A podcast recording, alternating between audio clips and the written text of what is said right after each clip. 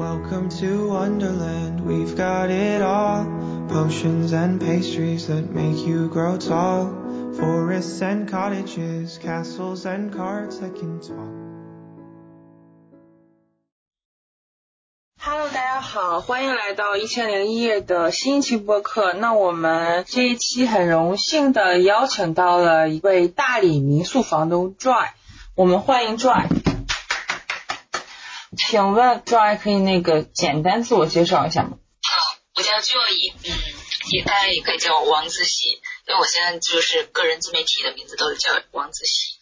嗯，我是在大理古城开民宿，然后在开民宿之前，我是有呃背包环球环球旅行，大概三十多个国家，都是以那种户外极限运动和一些偏远的，就是比较小众的线路为主。嗯，但是我当时没有没有就是呃去做旅游博主，因为我觉得做旅游博主会影响整个体验效果。嗯，所以后面就是回到大理就开了一家民宿，也在做小众旅行的设计师，然后也有自己的自媒体平台。我们知道你现在是一个房东，那就是我们还挺好奇，就是在做民宿房东之前，你的经历是什么一个 trigger 吧，然后成为了这个房东。呃，做民宿，一是因为我就是之前去一些国家旅行的一些呃经验和经历吧，然后特别是印度，我在我是一个人去的印度，就是背包旅行，然后。我有去到当地的六千人洗衣厂，就是大家都生活在一起，包括那个呃达拉维贫民窟，是去到一些很就是跟平时其他国家或者中国见到的不一样的冲击力。就从印度回来，就我觉得对旅行有一点疲劳了，就是感觉想停下来，在一个地方停下来，然后但是也在这个地方停下来，我也有需要有有。就是一定的经济支呃，就是包括一些支撑生活支撑，所以我觉得后来就是在这边做民宿。但是我在做民宿之前，我有创业做过小众旅游的，就是做那个旅游公司，所以刚好就是把民宿和我的呃小众旅游又又重新结合起来做，所以就是呃可能因因为一是旅行的经历，加上我之前的工作创业的经历，所以在大理就开了民宿。嗯，那就是之前的工作，就是比如说呃一些工作经历呢，是做什么？嗯，我之前有呃主要是做国际贸易，然后在我爸爸的公司有做过翻译。嗯，就之前的工作经历其实比较简单，然后后面就是做那个跟朋友一起合伙创业做旅行公司。你知道丸子，丸子之前就是我的合伙人之一啊，就是我们之前啊对，嗯嗯。你之前就是说，嗯，在上海工作是吧？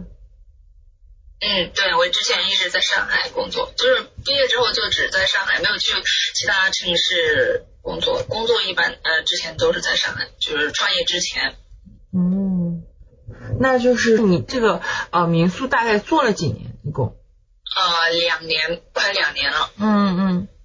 其实我觉得大理给我的感觉就是说，很多人就是想逃离北上广，或者说他他们工作累了，或者说失业失恋，就其实还挺多的这种类型的啊小伙伴，他们就是会选择去大理待一周，去让自己的心灵净化一下，或者说恢复一下。还没有来呢，就是经常出去走走，对，走远程的。就这种更多的时间应该是带着爸爸妈妈一起做一做，这这件事比较触动我。我觉得我们很多客人就是把最好的，然后父母都是住的呃房间，他们是住的浴缸房，但是就是三个女儿带着妈妈旅行。当时我问他为什么呃带妈妈过来，就是他说他觉得妈妈年龄已经很大了，他怕来不及就是带她这么远的旅行。然后他们姐妹三个就是。带他妈妈飞行了几千公里来到大理，就是他想在他妈妈还能走动的时候带他出来散散心。然后本来他们是没有假期的，然后特地为了妈妈都请了假，在同一个时间，他们三个女儿带着妈妈旅行。然后我觉得就是像我们之前出去旅行，我发现这一块是我们需要学习的，就是趁父母年龄还没有还能就是经常出去走走，对，走远程的，就这种我们要。多一些时间带父母出去走走，而不是说自己一个人出去走走。我其实对旅行已经有一些审美疲劳，但是我觉得我我未来如果再出去旅行，我觉得更多的时间应该是带着爸爸妈妈一起走一走。对，就是说这这件事比较触动我，我觉得我们很多客人就是把最好的房间是留给自己，然后父母都是住的呃就是小房间，他们是住的浴缸房，但是他们把最好的房父呃那个星空浴缸留给妈妈住，然后他们住的最小的房间，所以我觉得。这这个是对我有一定的影响的，对这个经这个客人，对，嗯嗯，因为你也也算就是旅行了很多，那对于你来说，你觉得旅行的意义是什么？我觉得可能对每个人可能旅行的意义都不太一样。我旅行的意义，我觉得分阶段。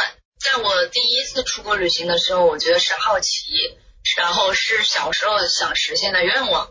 然后到了就是后面我去过一些地方之后，我觉得呃，它不仅仅呃打开我的视野，我的就是呃见闻和阅历，随着我旅行中中的一些呃经历，见到的人和是经历的一些挫折或者遇到的一些辛苦的事情，然后包括因为独自一个人旅行，其实要面对的事情更多，然后你要自己独立的去处理很多事情，所以在独立成长这一块对我是有很大的帮助。我觉得到现在这个阶段我的话，我觉得旅行的意义就是让我更加清楚自己想要什么，更加懂得对不喜欢的人事说不。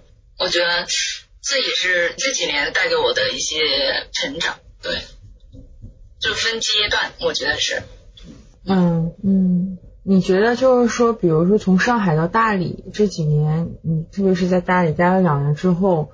然后做了民宿，你觉得你的生活方式还有一些思维上或思想上有没有什么变化？你觉得？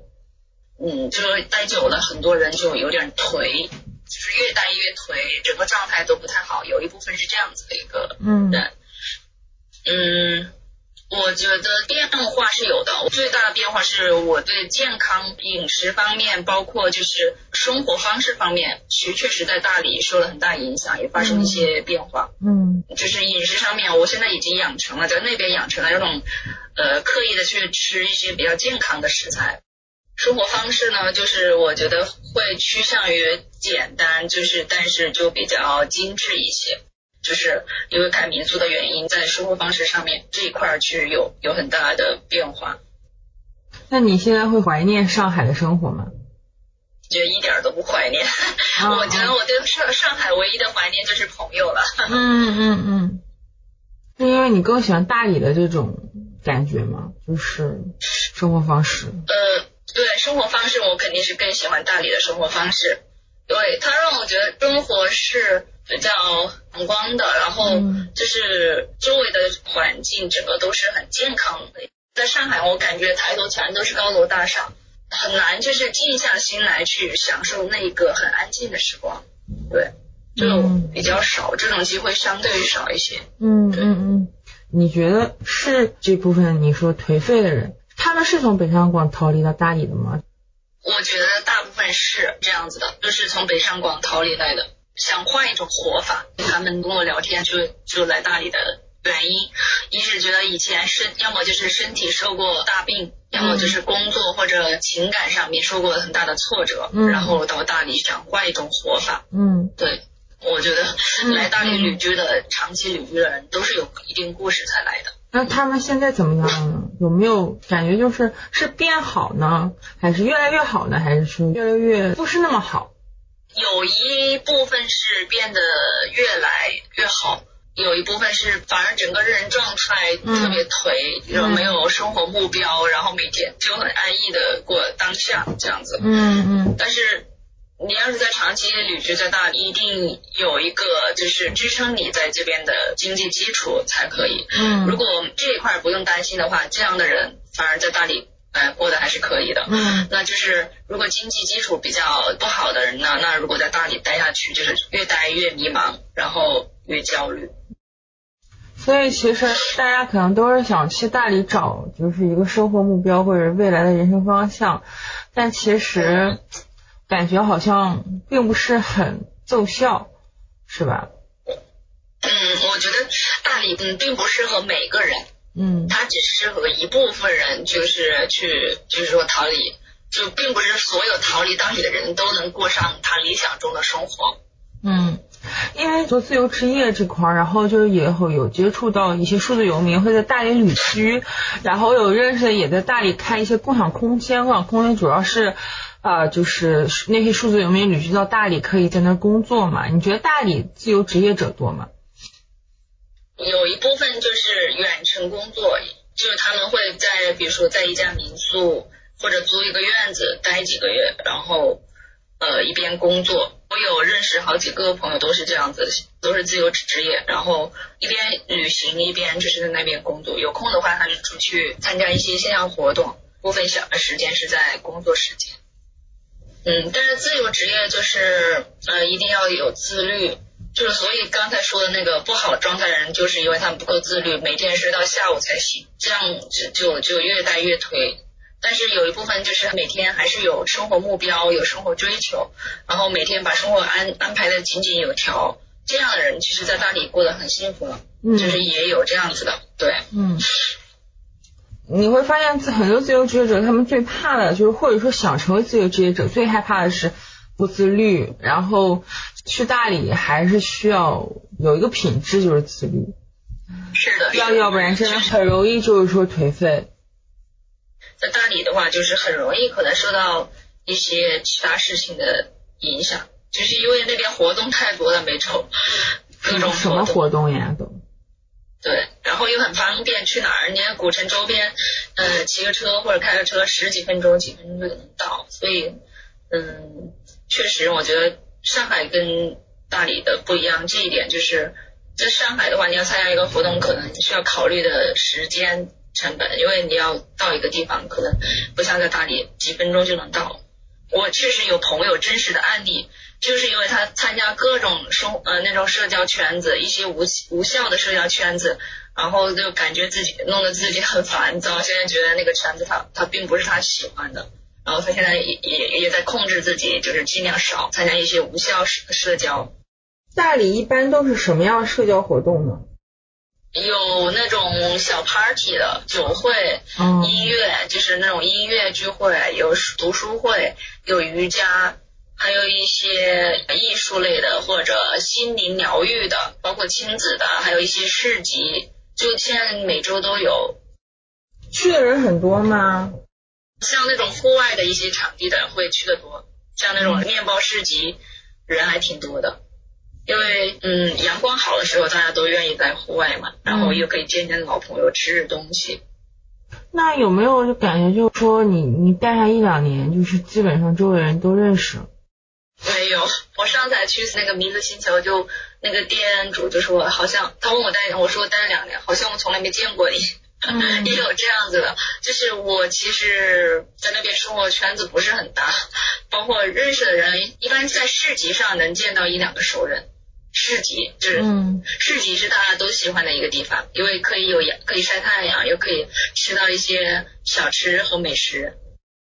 那如果说待一年以上的人，他们会有什么特点吗？就基本上是有一些大理当地有一些事业。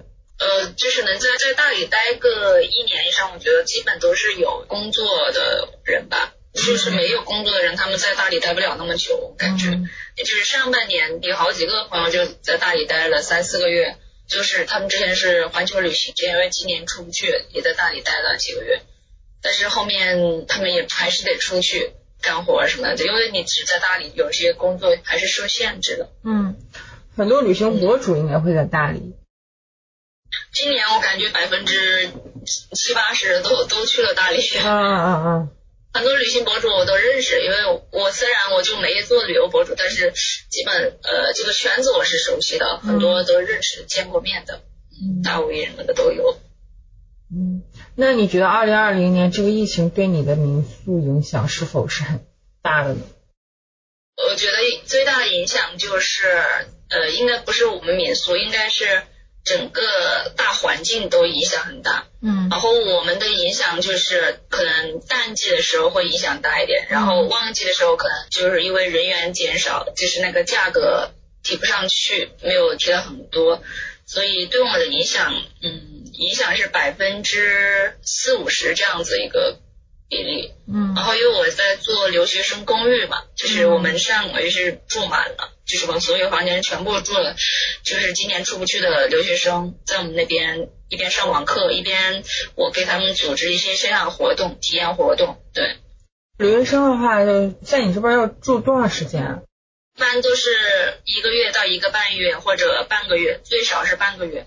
嗯，因为他们在家待着，其实也有点抑郁，有好好几个都是耶鲁大学的，然后他们刚高考，连大学门还没进过就不能去嘛，然后感觉他们状态也有点抑郁，在家待久了，因为天天除了上网课就是在家里待着，其实然后加上疫情也不能到处跑，所以他们状态也我感觉不是特别好。对，所以我觉得他们如果去这种游学的方式、旅居的方式去上网课，其实对他们还是有一定的就是影响。比如说，能能最起码有人分享，嗯，比如说你要出去出去也可以参加一些线上活动，呃，啊短途旅行，包括每每周可能有一个徒步啊、聚餐啊，这样总比在家里一个人就是除了父母就是一个人待着，这样其实会人产生抑郁的。对，所以我从十一月份开始是招了很多留学生，这样也对民宿就是比如说淡季的时候还是有一定帮助。一是他们参加线下活动是额外的，是要收费的，嗯，然后民宿住宿是收费的，所以对对于今年疫情影响来说，我觉得这样也不用天天去接待就是散客，相相对于来说，这样对我们民宿是呃最起码不不亏钱，然后还能有一定的收入，挺好的，嗯。那你觉得你现在包括你做民宿、做小众旅行，你可以聊聊你的收入构成商业模式吗？不是，这个民宿已经是我们的最最富的副业了啊啊啊！我们还有别的，对小众旅游今年其实比民宿做的还要好，嗯，因为我们做主要做中高端客户，像上次上海的一个公司十七个人，就是定制游，包括亲子游也会价格高一点，也是上万这种，对。所以说小周的话，基本上一次是几个人啊？就是不超过二十人吗？不超过二十人，这是针对于那种公司的私人定制。嗯。呃，比如说公司团建或者这种亲子的，一般不超过这么多。但是我们平时带的散客一般是在六个人以内。嗯。或者就一辆车这样子，因为太多的话会影响体验感。嗯。像这种公司团建，那他们都是熟悉的嘛，然后有有一。部分时间是要开会的，所以这个对他们影响不大。而且像公司团建，他们的呃对旅行的体验其实要求没有像散客那么高。对，因为他本来就是公司付钱，所以他们觉得呃他们相对来说挺好带的。嗯。就是反而这种散客，他就是要拍照好看，然后去的地方又让自己很满意，然后吃的也要好，就是相对要要求很高。对。我就是收入还有一个我在做自媒体，也做一些。就接广告啊，或者带货，因为我也要卖一些。我们民宿其实也有做二销嘛，就是茶叶或者那种什么大理的那些酒啊之类的。嗯嗯嗯，我觉得这个应该大家还挺感兴趣的。我比较倾向于做有机生态食材这一块，嗯嗯嗯，就是除了茶叶和酒，就是有机生态食材，因为大家就是现在很对养生这一块，对对对，非常也看重重视，对，所以我们，就是疫情这一年，我们做这块也偏多一些。其实民宿天花板就那么大，我没把它放在很重心的位置。嗯嗯嗯嗯，所以二零二一可以理解为你的重心在你的呃自媒体上吗？嗯，对对，是的。嗯，所以说就是在自媒体上打造自己的 IP 这方面。对，就是做自己的个人 IP 和商业品牌。很多朋友，包括群里的小伙伴，就是吧，梦想是去大理开民宿。那你能不能作 作为就是真正在大理开过民宿的嗯房东，你可不可以跟大家说，你就是你觉得最大一个困难是什么？我个人是这样的，我觉得做困难就是在大理的民宿已经饱和了。你的民宿如果不是网红民宿，如果不是高端的民宿，我基本是很难赚大钱。如果是以情怀的话，我觉得没必要。你如果想赚钱的话，除非你的民宿特别有特色，然后说起名字都知道，然后要么就是网红民宿，要么就是高端的。因为疫情对有钱人影响不大，他也出不了国，那只能那今年反而这种高端民宿。生意还可以啊，淡季也没有降价。有这个梦想是好的，我建议就是在疫情这个期间不要去开民宿，你除非你开这种设计师设计的高端民宿，特别有特色，有可能还可以。那其他的就就不要考虑了。嗯嗯，因为我朋友就是在呃，就是疫情爆发的那个月准备开业，装修了一年，嗯，投资了一百多万，结果。现在也想就是把民宿转出去，所以可想而知，他那个民宿其实也算中等的一种装修吧，但是你看生意也一般，嗯，所以都在想转型，就是有有的是想呃回到大城市，有的是想转型做线上做个人品牌，但是他们又不知道怎么做。其实大理的资源是很多很丰富。也有一些优质的资源，但是就是很少人去利用起来。今年疫情影响嘛，大部分民宿是都是亏钱了，或者就是也没赚钱，也没亏钱。比较幸运的是，因为 我后面做了个留学生公寓，嗯，然后再加上我们民宿位置比较好，因为在古城中心的位置，这个位置一般淡旺季还是可以的。像我们去年淡季都经常满房。嗯嗯嗯。我还想问一个问题，就是除了开民宿，大理还能做什么吗？就是如果年轻人想去大理创业的话，嗯，要么就做有特色的餐厅，嗯，餐厅，对，还有一个就是，其实我觉得其他其实都有影响，都不太好做了。现在，嗯，我个人比较看好是旅居康养，我就是我二一年就是我的小众旅行会。呃，逐步的往这个旅居康养这一块方向走，会把小众旅行切换到旅旅居生活方式这一块。嗯，旅居康养我理解就是更多针对于中老年群体退休的一些。嗯，不是，也也有年轻的群体的。嗯，对，年轻群体的他的体验风格肯定跟年老的不一样。嗯，呃，养老的那一部分，他们可能就我们会有。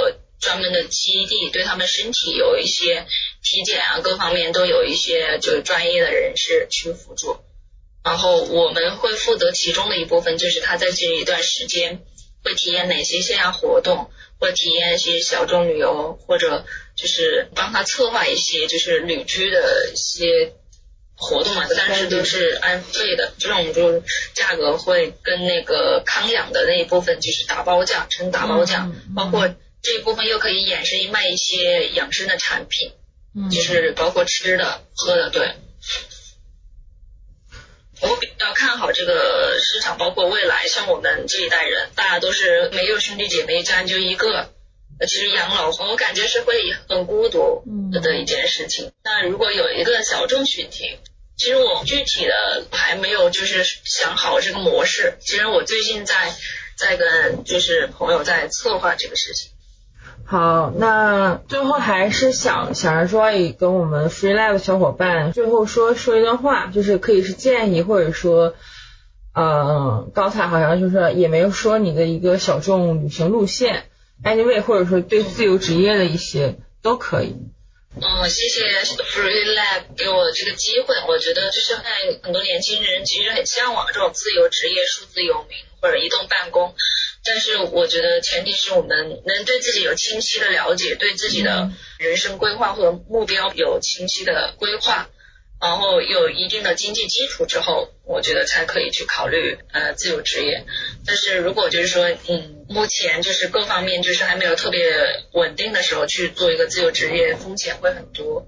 对，如果在自己承受范围之内，那觉得还是可以考虑。嗯嗯。我觉得自由职业是很多年轻人都很向往，但是真正能去做到，真的从内心到身体都很自由的，却很少。嗯，对，我觉得这个是需要时间修炼吧。嗯，需要时间，然后也需要一定的经历吧。就是对对，什么都没准备好去自由职业，就是其实我觉得不是很好的一个方式。对。感觉是因为年轻人现在疫情影响嘛，然后这个内卷九九六不是一直在讨论嘛，其实就是大家也没有想好做什么。我觉得年轻人可能是更想多多尝试吧，你只有多多尝试，你才能找到最适合自己的一种生活方式也好，或者是自己的事业方向，对吧？嗯。最后是想让内外统一，就是说自己的一个价值观、性格和所做的事情是一致的。我感觉更多年轻人还是在探索中，然后也是需要时间的。我也觉得在大理就是越来越知道自己的短板，或者自己对职业的方向，可能就是越来越比在大城市要清晰一些。嗯嗯嗯，就是可能就是还是需要思考。如果每天都很忙于工作的话，就没有时间思考你的一个方向。我我们其实也在想说，让我们的这群用户就是可以抽一个时间，一个间隔去大思考一下。对对对，就思考非常重要。嗯，是的，我觉得每年需要抽一段时间，需要这样的时间去跟自己对话。对，嗯，那就是 Joy，你做了很多这些小众旅行，嗯，给我们推荐一个你最，你就呃在播客里推荐一条你最最适合我们的。嗯，我可能有一天会带你们去，呃，可能有两天是在沙溪。然后有一天是在大理的高山草原那边，然后有一天是在大理古城周边的一些农场，还有就是要么就是去苍山上面的季昭庵吃斋饭，呃，小众徒步这样子。嗯，呃，都是大众旅游团没有的景点是吧？嗯，我因为我现在都是大理，包括旅行社都没没有的线路，就是他们。都是环洱海啊、苍山坐索道啊，这些没啥意思的，就是游客，然后游客也比较多。那我们去的地方，几乎你看到游客很少，嗯，几乎就感觉只有你们，或者很放空自己，在那那里就是只有我们。那几月到几月来大理是最比较合适的？呃，五月到十月，我就是除了冬天以外的季节都可以。呃，就是也不是很冷，其实它是大理是早上和晚上像，就是像冬天就会冷，然后偶尔会有那种大风，就是冬天我不太建议，嗯，因为大理每个季节它们都有不同的风景，然后那个花开的季节也不一样，所以我建议是春天或者夏天来这两个季节，或者秋天，那秋天就那个稻田那个特别漂亮。所以我建议春夏秋都都都适合，这个就夏天不会特别热吧？方便。对，春夏秋其实大理都很美，除了冬天它就是会稍微萧条一点，然后加上风大，有点微凉，就是早上和晚上还是稍微有点冷的。对，嗯，好，好，好，那今天的播客就结束了，非常感谢 Joy 精彩的分享。好，谢谢你。嗯嗯，好，好的，好的，好好，拜拜，嗯。I love. Nothing around here is quite as it seems. Not sure if anything's real or a dream. And the only thing sure from the start is the song that's inside of your heart. Don't let it leave. If this was a dream, then at least I've got memories for when morning comes. that I must leave with a heavy heart. Oh, wonderland I love.